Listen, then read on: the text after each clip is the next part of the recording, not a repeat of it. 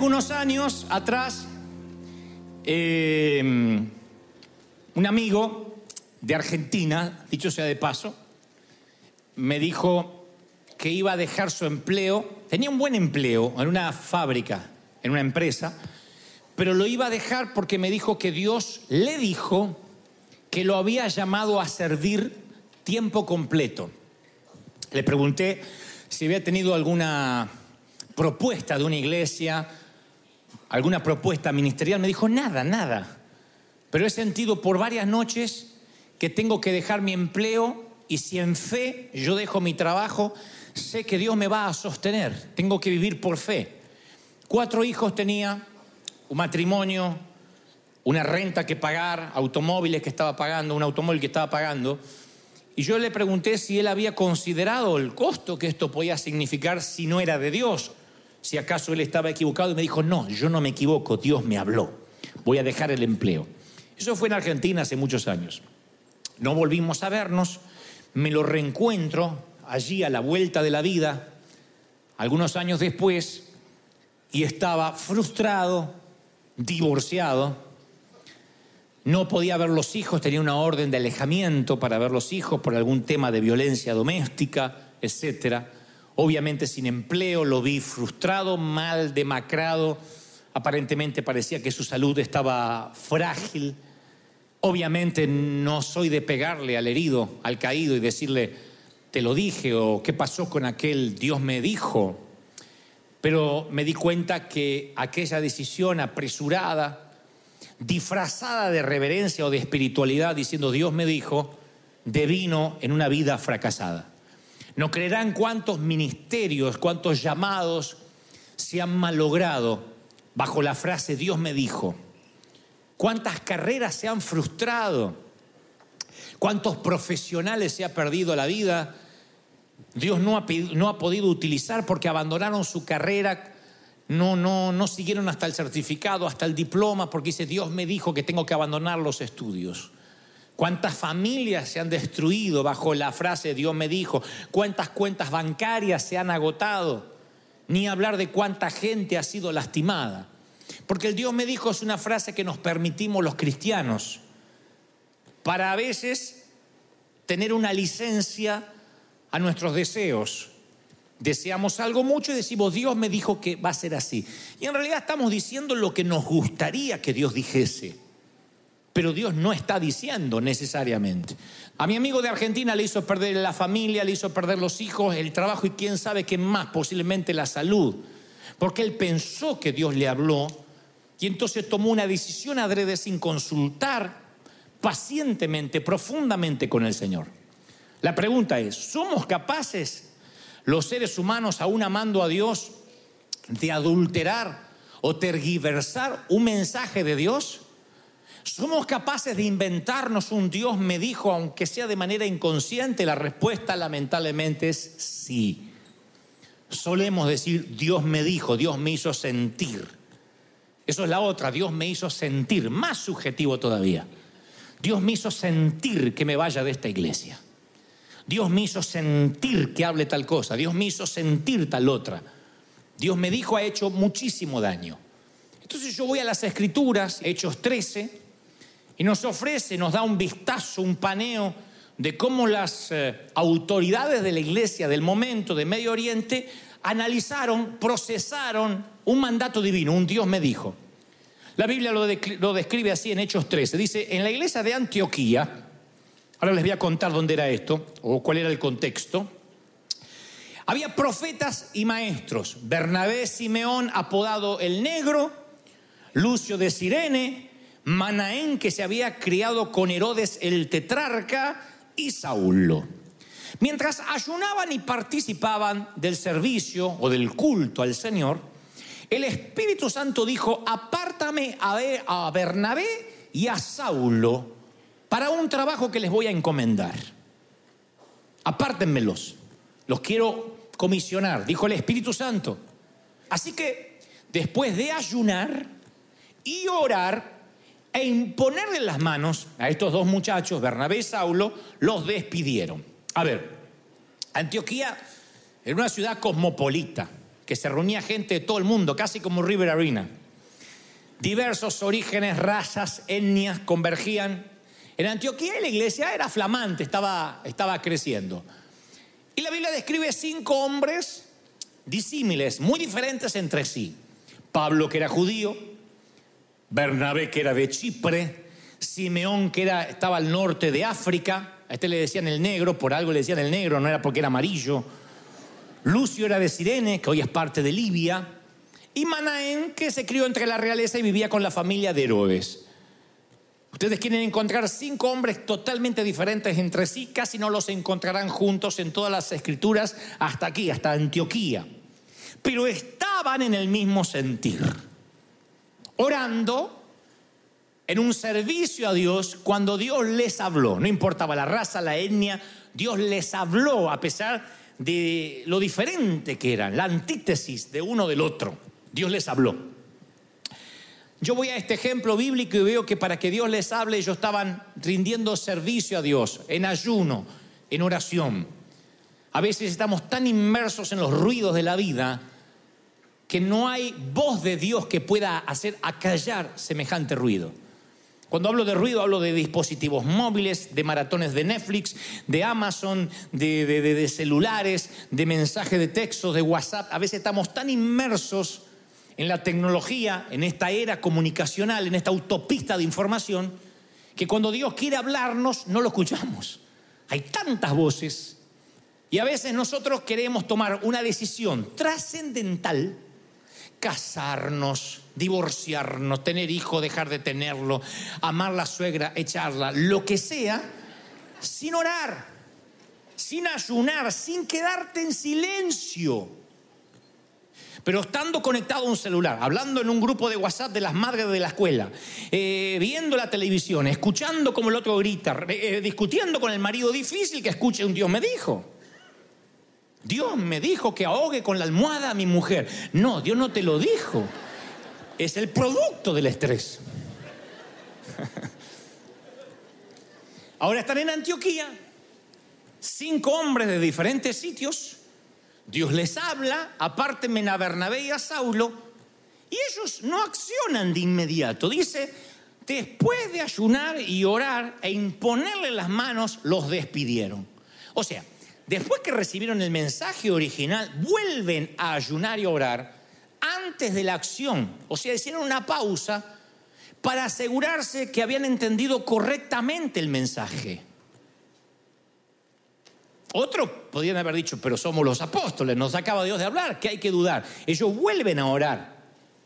A ver si entendieron correctamente el mensaje. Yo creo que ellos oran no porque desconfían quién emitió el mensaje, sino porque a lo mejor sí el mensaje es divino, pero no es para ahora. Y si se equivocan en el tiempo, cometen un error de cálculo. Así yo llamé al mensaje de hoy, error de cálculo. Un error de cálculo en un algoritmo, eh, en arquitectura, en diseño, puede hacer que un edificio colapse, que un programa de computación no ande, pero un error de cálculo en decisiones de la vida te liquida. Un error de cálculo en decisiones espirituales puede que te deje en la lona como mi amigo, que lo vuelvo a encontrar, no tiene más familia, no tiene matrimonio, no puede ver los hijos, pero como si hace unos años atrás tenía un llamado para servir a Dios. ¿Qué pasó en el interín? ¿Y dónde quedó el llamado de Dios? Lo que yo quiero pensar es que mi amigo a lo mejor sí escuchó la voz de Dios, pero tuvo un error de cálculo, se apresuró, abandonó el empleo, no pensó que tenía que pagar una renta, el colegio de los chicos, los impuestos, no honró las deudas. Hay momentos que Dios te da órdenes que deben ser cumplidas de inmediato. Cuando alguien tiene hambre hay que darle de comer ya. Cuando hay que servir hay que servir ya. Y hay otras que tienen que ver con un futuro a mediano y largo plazo que a veces Dios nos muestra una fotografía la vemos, la acariciamos, Dios dice, aunque se tarde, espérala, ciertamente vendrá. La visión te va a alcanzar, pero uno tiene que esperar porque entre el sueño y el destino siempre hay un proceso. ¿Me están oyendo, sí o no? Siempre. Yo quiero ser médico, no voy a ser médico mañana, tengo un proceso de estudiar. Quiero ser piloto de avión, no voy a ser piloto mañana, tengo un proceso para estudiar. Entonces mi sueño puede ser muy gráfico, muy cristalino, muy palpable, pero hay un proceso para llegar a eso. De otro modo voy a cometer un error de cálculo. Y el error de cálculo puede ser fatal, puede dilapidar tu ministerio, retrasar tus sentimientos, que te quedes solo, más de lo que Dios tenía planificado que te quedes. Dios puede permitir que te metas en una deuda que no tenías que haberte metido por un error de cálculo. Que pierdas tu casa cuando no estaba en el propósito de Dios que la perdieras. Nos apresuramos, calculamos mal los costos, y vamos a sitio donde no deberíamos ir, pagamos un costo que no debimos pagar y permanecemos alejados de la voluntad de Dios más tiempo de la que queríamos permanecer. Por un error de cálculo. La historia más conocida, de las más famosas de las escrituras, además de la de Jesús, posiblemente sea la de Moisés. No hay judío, no hay mesiánico que no conozca la historia y no reconozca a Moisés.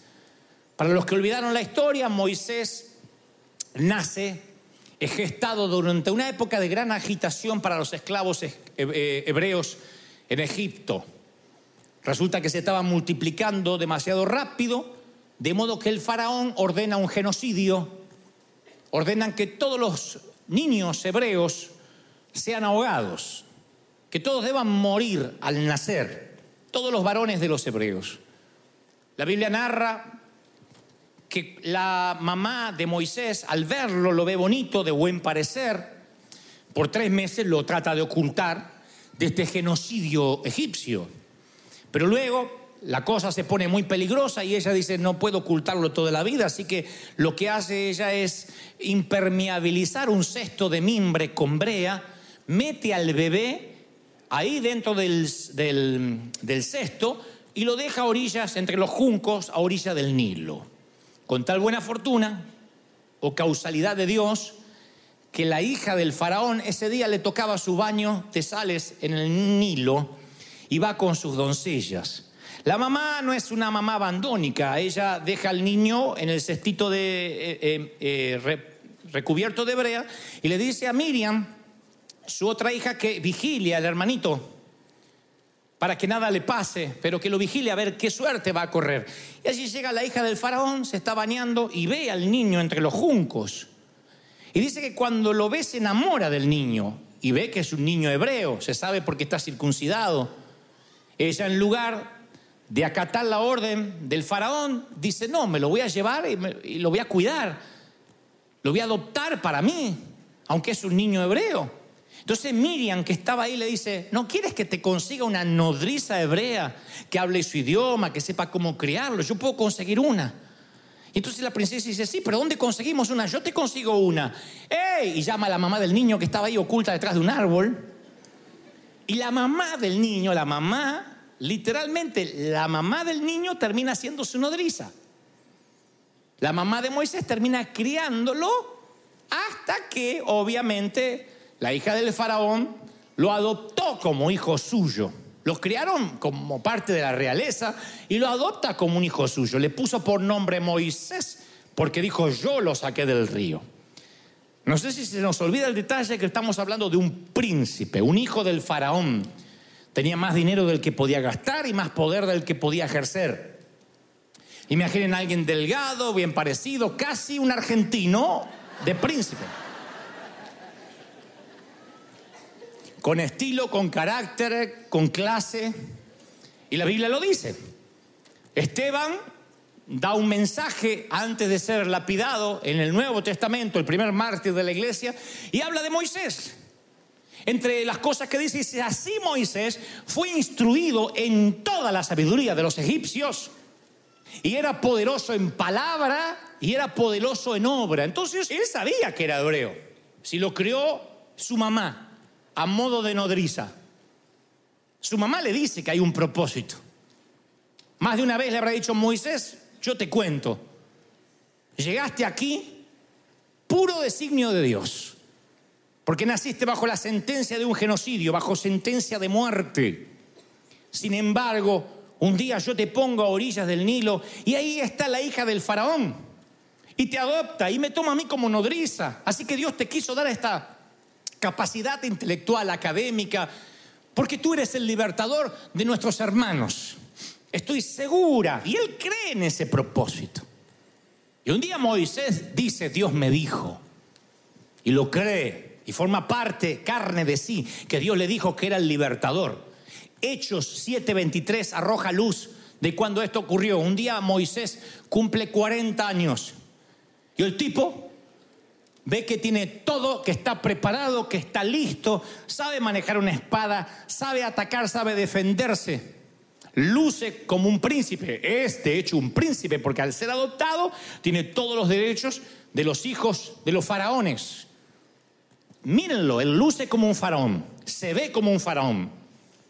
Literalmente tú no distinguirías entre el verdadero hijo del bastardo. Ambos son o lucen como faraones. Y cumplió 40 años Moisés y tuvo el deseo de acercarse a sus hermanos israelitas. Ahí, ahí incide el problema.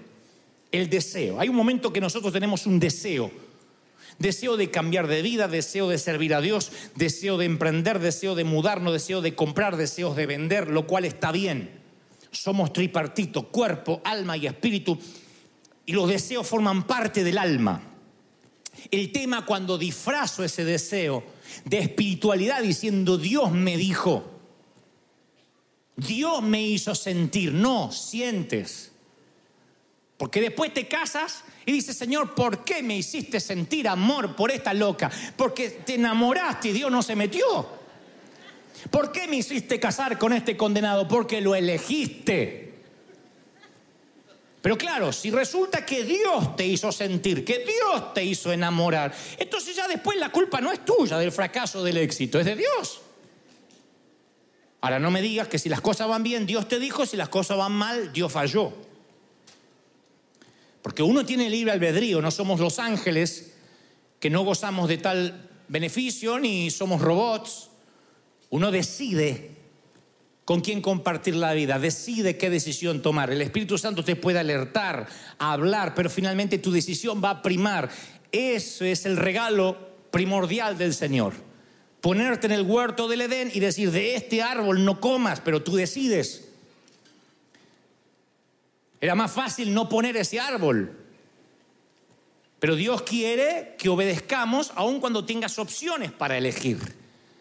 Moisés siente de allegarse a sus hermanos, hasta ahí bien.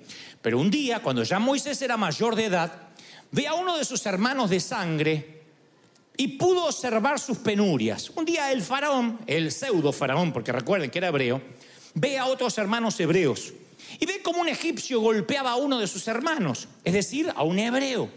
Miró entonces a un lado, miró para el otro y al no ver a nadie dijo, Dios me dijo que lo matara. Y mata al egipcio. Porque mi mamá me dijo que yo era el libertador. Así que hoy empezó mi ministerio, hay que empezarlo. Maté a uno, me faltan 8 millones 232 mil y termino de liberar a todos. Y lo mata el tipo. Hechos 7:24 dice, Moisés suponía, suponía, ven como cuando se trata de decisiones fundamentales no hay, no hay que dar por sentado nada. Suponer es lo peor que te puede pasar.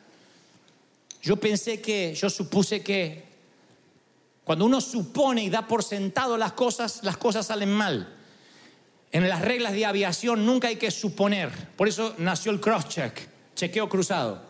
Si estás sentado en el avión vas a escuchar que dicen cross-check, puertas delanteras cerradas, puertas traseras cerradas, puente levantado. Cross-check. ¿Qué significa? Que la tripulación que está en la parte delantera de la aeronave hace un chequeo cruzado con la tripulación que está en la parte trasera. Porque no puede salir el avión, se olvidaron una puerta abierta, se le cayeron tres pasajeros y que la azafata dice, yo pensé que los de adelante la habían cerrado. Se trata de vida. Se, trata de vidas humanas. Entonces hay que hacer cross-check. En la iglesia también hacemos cross-check.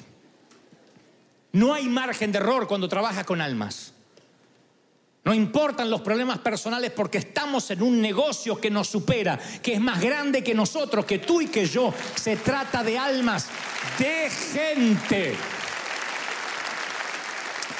Entonces Moisés entiende que su capacidad, que su preparación académica como egipcio lo redime o lo endosa para la tarea, pero él no calculó el tiempo.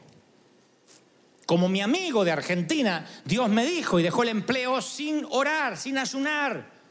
Señor, ¿para cuándo es esta palabra? Si es que acaso esta palabra proviene de ti. Y el otro día Moisés regresa a la, escena del crimen. Todavía cree que está cumpliendo el llamado. Esa noche dijo, Señor, empecé. Aleluya, hoy empecé. Maté a uno, mañana voy por otro. Y al otro día va por otro. Porque encuentra al otro día a dos hermanos hebreos que peleaban e intenta detener al agresor, porque él se sentía, eran dos hebreos estos, pero él se sentía un poco el Mesías, el que iba a poner un poco de orden en este caos. Matar a los egipcios, decirle muchachos, entre ustedes no se peleen, vamos a unirnos para matar a los demás. Pero cuando se acerca, uno se volvió contra él y le dice, ¿quién te crees que eres? Esto no es asunto tuyo, no seas metiche. ¿Quién se murió para que te hicieran jefe? ¿Vas a matarme como mataste al egipcio? Él pensó que no había nadie mirando cuando él mató al egipcio el día anterior, pero se ve que alguien lo fotografió, lo subió a la red y se hizo viral. Y ahora estaba en YouTube, con no sé cuántos views, y alguien lo estaba monetarizando. Su crimen se había hecho público, su fotografía estaba en las oficinas de correos del Cairo. Y él no se había dado cuenta. y ahí empezó a pensar que a lo mejor sí era un libertador, pero estaba fuera de tiempo.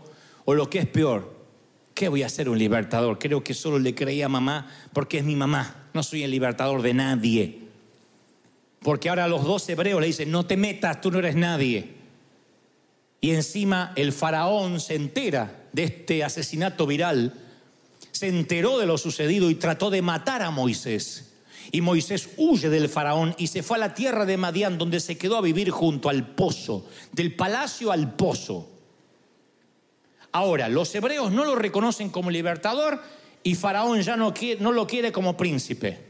Y él queda exactamente en el medio, que es donde quedamos cuando cometemos un error de cálculo.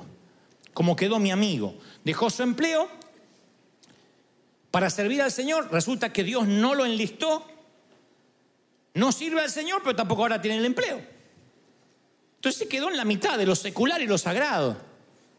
Pierde la familia, pero la iglesia ahora no lo acoge, porque si no tiene familia, acá no te queremos, ustedes saben cómo somos.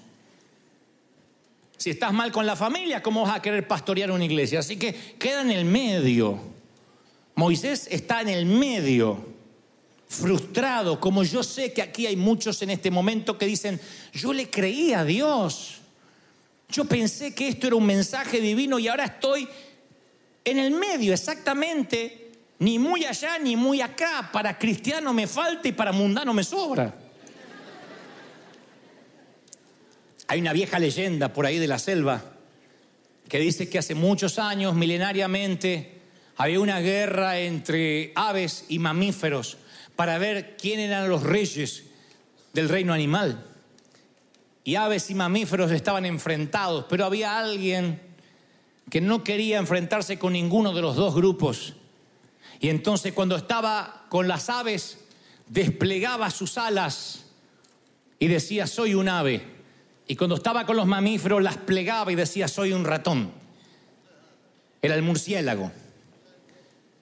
Nunca se quería hacer cargo de ninguno de los dos bandos porque era su modo de preservar la paz. Para cuando las aves descubrieron de que no era un ave, sino que era un mamífero y lo echaron, también descubrieron los mamíferos que no era un mamífero, sino que era un ave y lo echaron también.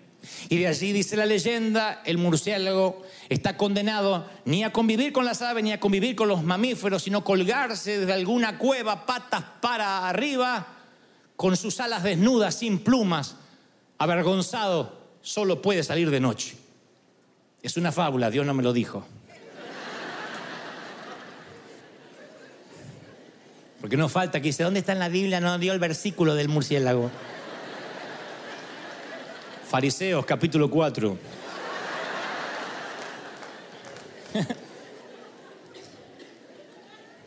El síndrome del murciélago ocurre exactamente cuando te atreves a hacer algo, caminas, quieres hacer un crossover, quieres cruzar un puente, cuando todavía no era tiempo de cruzarlo en ningún área. Te quedas en el medio, antes eras soltero, ahora eres separado. Porque quisiste casarte y no era tu tiempo, entonces ahora estás en la mitad. Antes eras un empleado, pero quisiste ser un empresario antes de tiempo y ahora te quedas en la mitad, ahora eres un empresario quebrado. Para empleado te sobra y para empresario te falta. Uno queda en la mitad cuando uno cree que Dios le dijo y se apresura por lo que siente. Entonces el primer filtro que uno tiene que tener es, a ver, ¿esto que Dios me está diciendo es congruente con el carácter de Dios? O sea, tiene que ver esto con los atributos divinos del Señor. Eso es determinante, porque si tú no tienes tiempo de oración para conocer a Dios, cualquier voz te va a confundir y vas a creer que es tu Dios. La falta de comunión es lo que hace que nos confundamos. Cuando tú conoces a Dios y la voz de Dios no tiene un tono, no tiene, no tiene una gravedad, una agudeza, algo que tú digas, esta es la voz de Dios, pero tiene un carácter. Cuando conoces a Dios sabes lo que podría pedirte y lo que Dios jamás te pedirías. Hace unos años atrás, cuando estábamos en la Catedral de Cristal, llega un pastor hispano que tiene una iglesia en Japón y él me hace una invitación para que yo vaya y dice, tú tienes que venir a Japón. Dios me dijo que el tiempo de Dante Gebel empezó en Japón. Y tienes que irte de aquí y estar unas cuantas semanas en Japón porque Dios me lo dijo. A lo que respondí, perfecto, si Dios te lo dijo, también me lo dirá a mí. Y él me dijo, no hace falta confirmación, Dios ya me habló. Le dije, hablé con Dios esta mañana y no me mencionó la palabra Japón nunca. Y él me dice, pero que ya me lo dijo a mí. Le digo, pero lo que me suena extraño es que no me lo dijo a mí. Si yo estoy en mi casa con mis hijos y no les menciono nada, absolutamente de nada, ellos no creerán que al día siguiente alguien le diga, tu papá me dijo que abandones la casa. No, yo cené con él anoche, desayuné con él esta mañana, no me hizo ni menciona lo que me dices. Ahora, si mis hijos no tienen comunión conmigo, si mis hijos hace meses que no me ven y alguien en mi nombre le dice, Dante me dijo, es probable que lo crean. ¿Se da cuenta dónde incide el problema? Falta de comunión. Si te comes cualquier sapo es porque no estás oyendo a Dios. No miren a su marido, estoy hablando en términos metafóricos. si oyes a Dios, no te confundes. El tema es que hace meses que Netflix reemplazó a Dios. Meses que el celular reemplazó la Biblia. Entonces viene cualquier pseudo profeta a decirte cualquier bobada y le crees que viene de parte de Dios. Porque es más fácil que dígame qué Dios dice, qué Dios le dice para mí. Ese raquitismo espiritual, esa drogadependencia pastoral, es linda para que nos digan cosas lindas. Pastor, ¿qué le dice Dios? Usted que Dios lo escucha tanto a usted. Entonces, la grande le digo al pastor dice, bueno, Dios me dice que hay cosas grandes para ti. Entonces te vas feliz. Pero después viene otro y te dice algo espantoso. ¿Y cómo sabe que esto de Dios y esto no? Si no hablas con Dios, si no le conoces la voz. Ahí es cuando uno empieza a confundirse. Uno tiene que preguntar, ¿esto es congruente con el carácter de Dios? Este hombre me dice, tú tienes que venir a Japón. Yo digo, no, hasta que Dios no me lo diga. Dijo, yo haré guardia aquí, no me iré de la puerta de la oficina hasta que me des una respuesta. Y él estaba allí y seguridad tuvo que eh, operar para quitarlo porque no se iba. Teníamos un problema en el campus. Sigue mandando correos electrónicos de que es mi tiempo de Japón. Yo sigo orando, Dios no me dice nada y si no me dice nada interpreto que no es mi tiempo. Así que él, acto seguido, llama por teléfono a la oficina y maldice nuestros hijos. Él dice a nuestra secretaria, dígale a Dante que por cuanto no obedeció la voz mía, porque él toma el nombre de Dios, yo mataré sus dos hijos menores y los nombra. Y morirán asfixiados y primero será el uno y después el otro. Y él lo dice de manera explícita. Tú estás pensando, dime que no creíste esa tontería. Claro que no.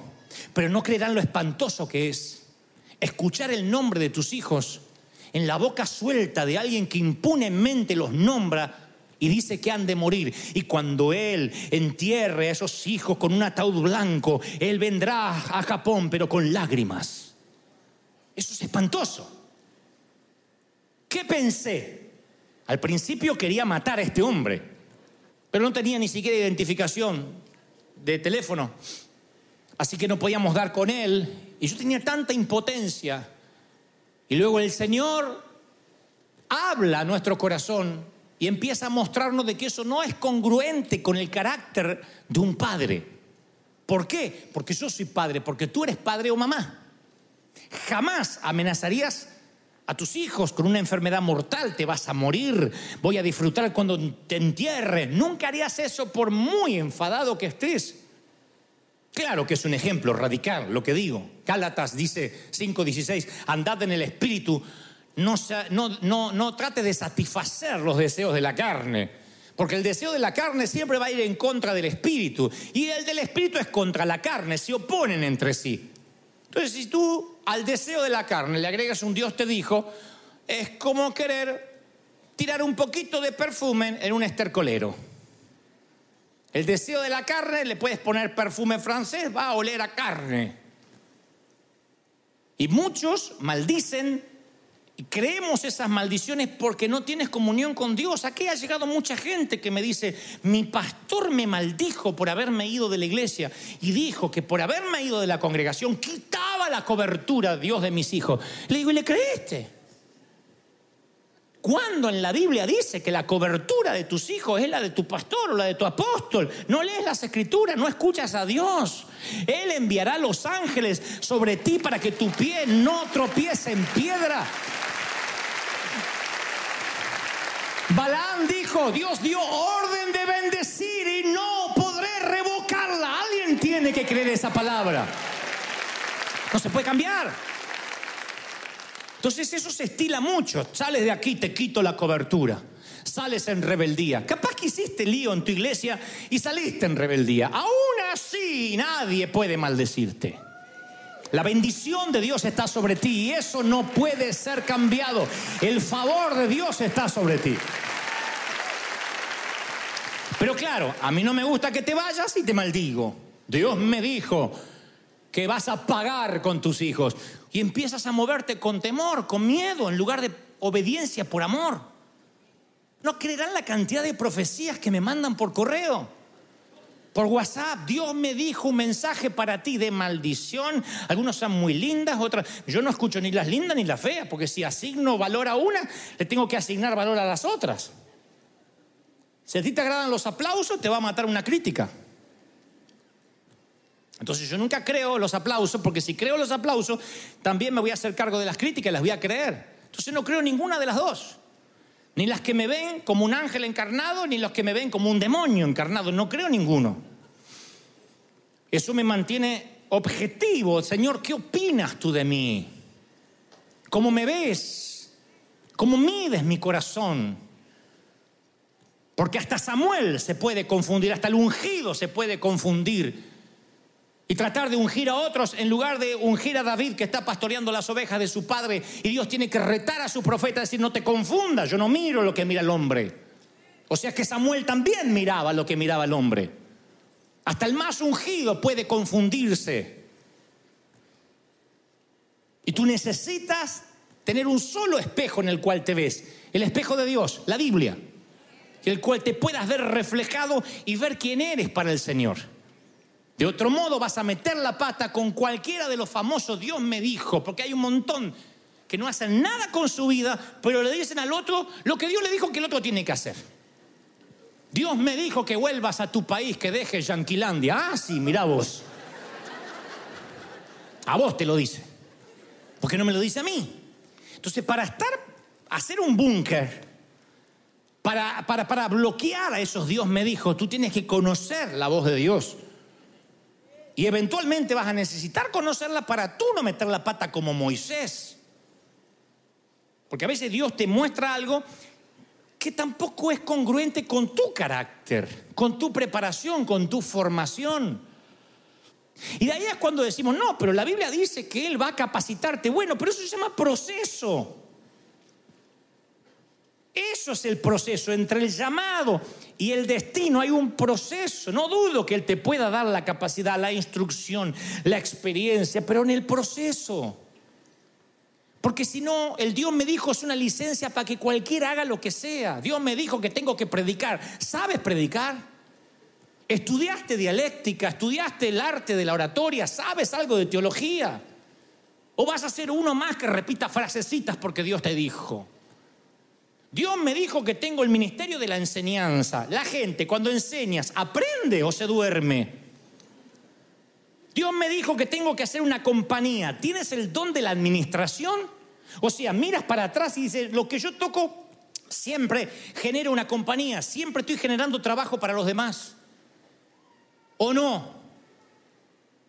Eso es sentido común. Hay gente que dice, Dios me dijo que voy a hacer un libro. ¿Tú escribes? ¿Tienes el talento?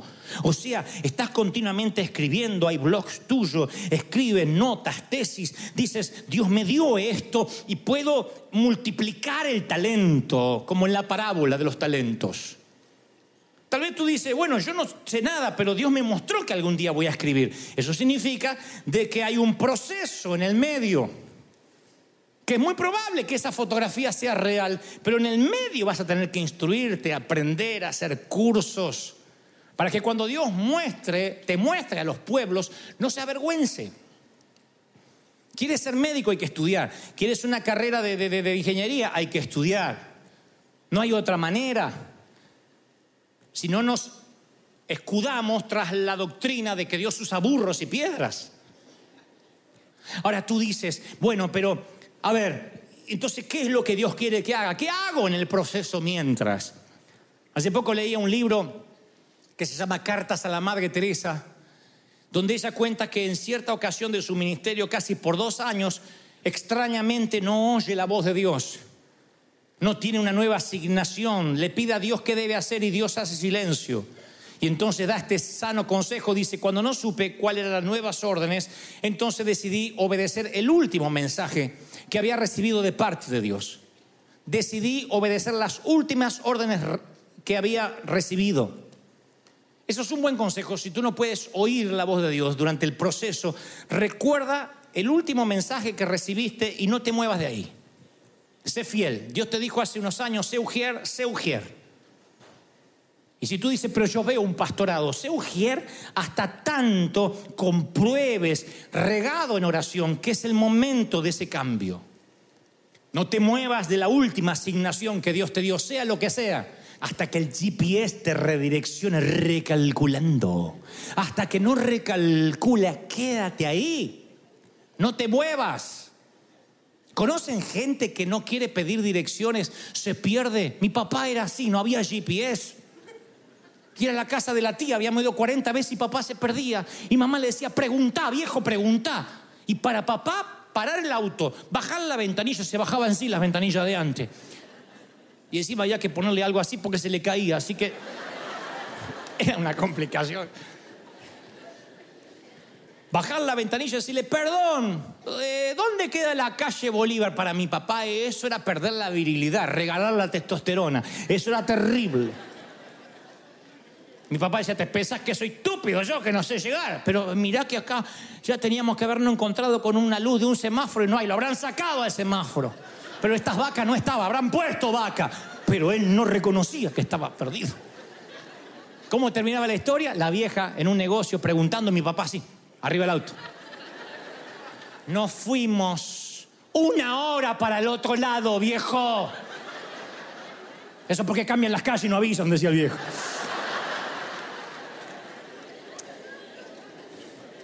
En cuestiones de geografía, más que una demora, no pasa más de ahí. En cuestiones de la vida es más grave.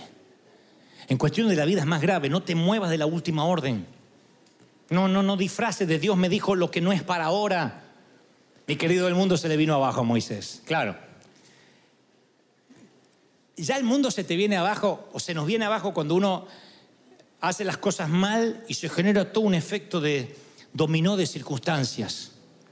Imagínate cuando quieres hacer las cosas bien, como Moisés, que estaba tratando de defender a sus hermanos esclavos Y por eso termina junto al pozo perdiendo, perdiendo todo lo que había logrado en Egipto. Es ahora un fugitivo, un proscripto. Imagínense lo que es vivir en la clandestinidad junto a un pozo pastoreando ovejas por haber querido hacer las cosas bien. Yo sé que hay gente acá que está viviendo o vivió eso. Que dice, sabe, un día yo le creía al Señor, sembré todo lo que tenía y después no pude pagar la renta. No pude pagar el mortgage. Y yo creí que Dios me dijo que tenía que sembrar todo y me metí en un lío. Otros dicen, yo creí que esa persona era para mí. Y me metí en una relación equívoca que me drenó. Me quitó años. Años que no van a volver porque tú puedes recuperarte de una quiebra financiera, te puedes recuperar de un luto, pero no puedes recuperar el tiempo que perdiste. El reloj de arena nunca sube, siempre baja, el calendario va de izquierda a derecha, de enero a diciembre, nunca al revés. Y entonces cuando sientes que perdiste tiempo, sientes lo que Moisés, la frustración de haber querido hacer las cosas bien, y sin embargo ahora estás junto a un pozo. Hay gente acá que está viviendo junto al pozo. El Espíritu Santo me muestra gente triste, muy triste porque le creyó a Dios y se hundió. Yo pasé esos momentos tan duros. Porque yo venía oyendo la voz de Dios y era un muchacho que como niño le creía todo a Dios.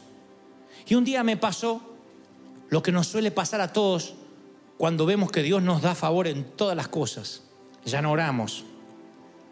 Y creemos que hay nuevas reglas escritas para nosotros, que podemos reescribir las reglas. Que las reglas son para los demás, no para nosotros. No para los que llenamos estadios y, lo que todo nos va bien y donde tocamos es bendición. Así que un día dejé de orar. Y dije, todo lo que emprendo es un éxito, Dios está conmigo, ya no tengo que buscar a Dios y reescribí mis propias reglas. Y entonces un día emprendí un evento de cientos de personas, de cientos de miles de dólares en plena crisis del país Argentina.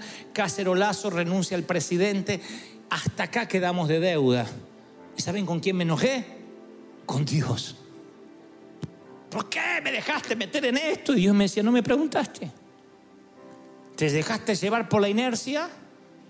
Y ahora estaba en la mitad entre un fracaso y lo que pudo haber sido como un murciélago saliendo de noche. Y oraba y le decía, Señor, ¿por qué? Por un error de cálculo. Dios me dijo, no era el tiempo. No era el tiempo porque lo hiciste, pero era un error porque yo tenía el método, yo tenía la manera que lo hagas. Y no me preguntaste, confiaste en tu propia opinión y engañoso es el corazón del hombre.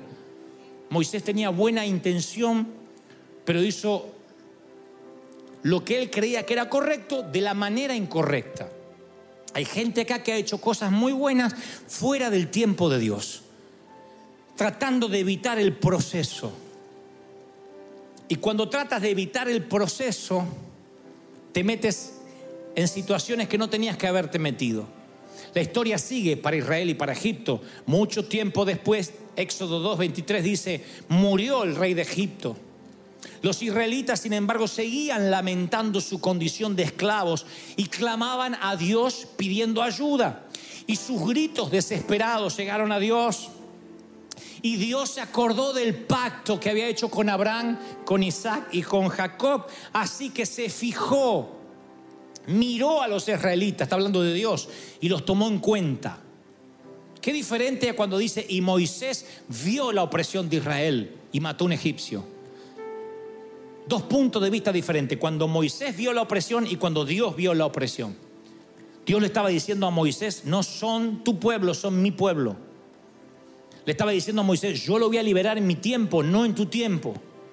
Yo los voy a liberar cuando ellos clamen a mí, no cuando ellos clamen a ti. Palabras que Moisés no se olvidó más. Porque luego en plena crisis del desierto, Dios le dice, voy a matar a tu pueblo. Y dice, no, no, no, no, no, era tuyo. ¿Te acuerdas? Tuyo. Es tu pueblo que sacaste de Egipto. Moisés la tuvo clara para toda la vida. Dudo que Dios quería asignarle el pueblo a Moisés. Yo creo que lo estaba probando a ver si Moisés había entendido que no eran sus métodos, que no era su pueblo. Y Dios vio la necesidad, y ahí era el tiempo de Dios. Si Dios te necesita como pastor, Él ve la necesidad de la gente. Él es el primer interesado en que te vaya bien. Si Dios ve la necesidad de que a través de tu prosperidad tú bendigas misioneros, tú sostengas la obra de Dios, ¿cómo no te va a bendecir? Si estás emprendiendo y te estás golpeando la cabeza contra la pared, tal vez sea de Dios, pero no es el tiempo, es un error de cálculo. Cuando Dios ve, es el momento, ahí Dios te envía. Pero ya Moisés llevaba 40 años en el desierto, ya no es el príncipe de Egipto solamente, ahora es el príncipe de las ovejas. Ahora su carácter ha sido probado. Qué diferente es este Moisés, Señor, soy torpe de lengua. ¿Cómo creerán de que tú me has enviado? Señor, yo no tengo la preparación. No, no, no, no, no, mírame, qué diferente a este tipo que hace 40 años atrás, sin consultar a Dios, revienta palazos a un enemigo. ¿Qué pasó? El proceso hizo que se parara frente a la zarza y se sintiera tan indigno que se tuviera que quitar los, el centímetro de suela y quedar descalzo porque Tierra Santa estaba pisando. Dios le estaba diciendo que cualquier territorio es santo, aunque sea un desierto, si Dios está allí, con un llamado verdadero, con un llamado genuino, cualquier territorio es santo. ¿Lo estás creyendo, sí o no? ¿Cuántos reciben esta palabra? Díganme amén. Así que no te sorprendas si la zarza arde. Y te dice, vamos, es tu tiempo. Y tú dices, pero yo ya había perdido la fe. No, te estaba procesando. Dios no desperdicia el proceso de nadie. Tu dolor, tu divorcio. Todo eso sirvió para este momento, precisamente para un momento como este. Te ama tanto el Señor que te quiso procesar para que hoy seas esta mujer, para que hoy seas este hombre, para que hoy no te japtes de ser el príncipe de Egipto, sino el príncipe de Dios, aquel que supo esperar, aquel que esperó la zarza que se prendiera ante él. Yo sé que Dios te ha llamado, me consta. Sé que tiene propósitos para que comiences empresas, compañías, para que emprendas ministerios. Pero sé que muchos de ustedes han creído y les ha ido mal. Y entonces han pensado que Dios quitó la mano, que metieron la pata. No, simplemente te has apresurado al, al, al kairos, al tiempo de Dios. Y Dios dice, en mi tiempo todo va a ser perfecto, debes confiar en mí. Este es tu año, este es tu tiempo, este es tu mes. Ha llegado el momento en que Dios haga lo que dijo que iba a hacer. Si lo crees, celebra al Señor. Dale un aplauso al Rey de Reyes. Celebra si crees que Dios te está hablando. Es